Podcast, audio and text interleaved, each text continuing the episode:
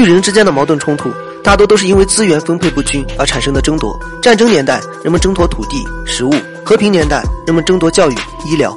于是有人就想，假设到了未来，我们有了无限的食物、无限的水源，不再为吃穿发愁，不再奔波劳累时，还会不会存在争夺呢？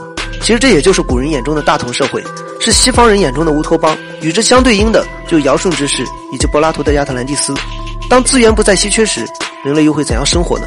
大家好，我是白虎。今天我们投稿篇要说的就是二十五号宇宙。一九四五年九月二日，第二次世界大战宣告结束。虽然战争已经落幕，一切百废待兴，但好像灾难并没有完全离开。甚至有很多学者认为，人类可能要面临一场新的危机，那就是人口过剩。其实春秋思想家老子也提到过类似的观点。我们眼前的这个世界分为有限和无限，当有限碰上无限。就必然会出现稀缺资源，从而产生争夺，就类似于我们今天常说的内卷。在这个问题上，人类就是无限的，而资源就是有限的。故事要从蜀城开始说起。在上世纪六十年代的一处国家级卫生研究所中，有一位叫做约翰·卡尔霍恩的博士，他的主要研究方向是动物行为学，就类似于社会学，不同的是将人类社会换成了动物社会。为了更深层次的探究动物行为，在一九四七年时，卡尔霍恩租赁了一块一千平米的林地，并将其命名为“鼠城”，专门用来繁殖和培育老鼠，既能方便自己研究老鼠的行为，又可以为自己后续的研究提供充足的实验体。一千平米的林地可以容纳多少老鼠呢？在卡尔霍恩看来，至少可以满足五千只老鼠共同生活。为了让鼠城快速壮大，卡尔霍恩给老鼠提供了无限的食物和无限的水，除此之外，还为老鼠提供了一定的医疗保障。可以说，整个鼠城。就类似于一个乌托邦式的世界，不会产生资源的稀缺，老鼠不必再为了食物争斗。唯一的限制，就老鼠们只能在城内活动。鼠城的设施建立完成后，卡尔霍恩在其中投入了五只怀孕的母鼠，大约就相当于鼠城中的创世神。老鼠大约每二十一天就可以繁殖一次，一次大约会产下五到十只小鼠。按照这个速度来预计的话，要不了一年的时间，鼠城就会泛滥成灾。但结果却出乎了卡尔霍恩的预料，而且有些奇怪。他发现，不管老鼠如何繁殖，始终都不会超过二百只。这样的数量远远小于鼠城的最大容量。这到底是哪里出现问题了呢？明明资源是充足的，为什么繁衍却遇到了瓶颈呢？不管怎么说，至此鼠城实验宣告失败。卡尔霍恩百思不得其解。一直到了上世纪六十年代，卡尔霍恩加入了这处国家级卫生研究所，也有了属于自己的团队。为了找到老鼠繁衍的秘密，他再次改进了自己的实验。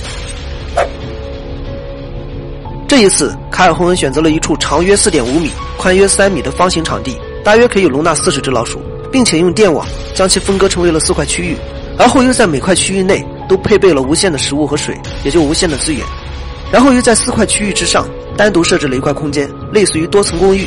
四层区域和其上的空间也并没有完全隔离，它们之间有三个通道连接，其中第一块区域与第二块区域连通，第二块区域与第三块区域连通，第三块区域与第四块区域连通。但第四块区域却没有与第一块区域连通，在一个正方形中就相当于一个 U 型通道一样，各自区域上方的空间也有着螺旋楼梯可以直达。基础设施搭建完成之后，卡尔霍恩投入了第一批参加实验的老鼠，也就是创世鼠，一共三十二只，公母数量完全相同，而且都是可以直接繁衍的成年老鼠。按照卡尔霍恩的预测，老鼠的数量很快就会超过四十只，但他不会停止实验，而是要让老鼠繁衍到八十只，看看它们的变化。一开始，公鼠母鼠都是平均分配，但随着公鼠之间的争夺与打斗，母鼠的分布开始出现差异化。强大的公鼠霸占了更多的母鼠，而弱小的公鼠只能在夹缝中生存。根据观察发现，第一、第四区域的公鼠显得更为强大，因为是 U 型区域，它们霸占了最深的地方，对于老鼠来说也就最好的地方。而弱小的公鼠只能躲在第二、第三区域，也就相当于贫民窟。渐渐的，更加奇怪的事情就发生了。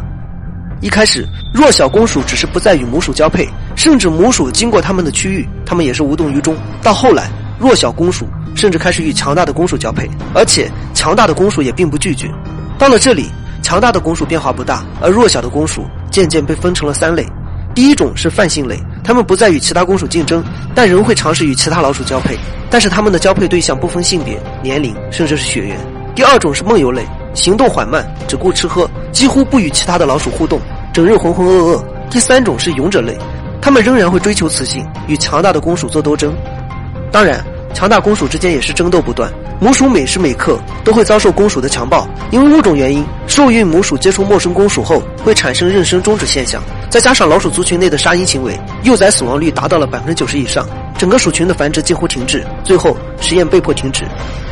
此后，卡尔霍恩又尝试改进了实验，但不管怎么调整，鼠群始终会出现分化与斗争，无一例外都走向了毁灭。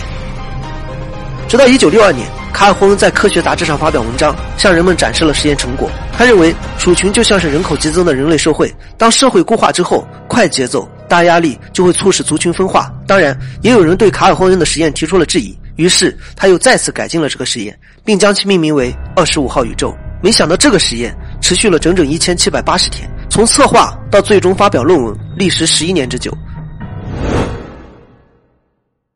二十五号宇宙的构建比鼠城更加精妙，也更直接。整个区域内没有任何的阻碍和隔断，只有十六个老鼠宿舍环顾四周，同样也是无限食物、无限水源，丝毫不用担心资源稀缺的问题。预计可以容纳三千八百四十只老鼠共同生活。基础设施搭建完成之后，卡尔霍恩首先投入了八只老鼠，公母数量也是完全相同。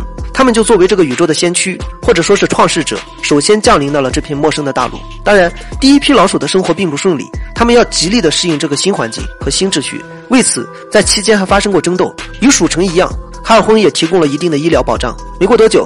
老鼠们就适应了二十五号宇宙的生活。在第一百零四天时，宇宙内的老鼠进入了快速繁衍的阶段。自此之后，数量每五十五天就翻一倍，呈几何倍数增长，一直持续到三百一十五天时，增长开始放缓，之后逐渐停止。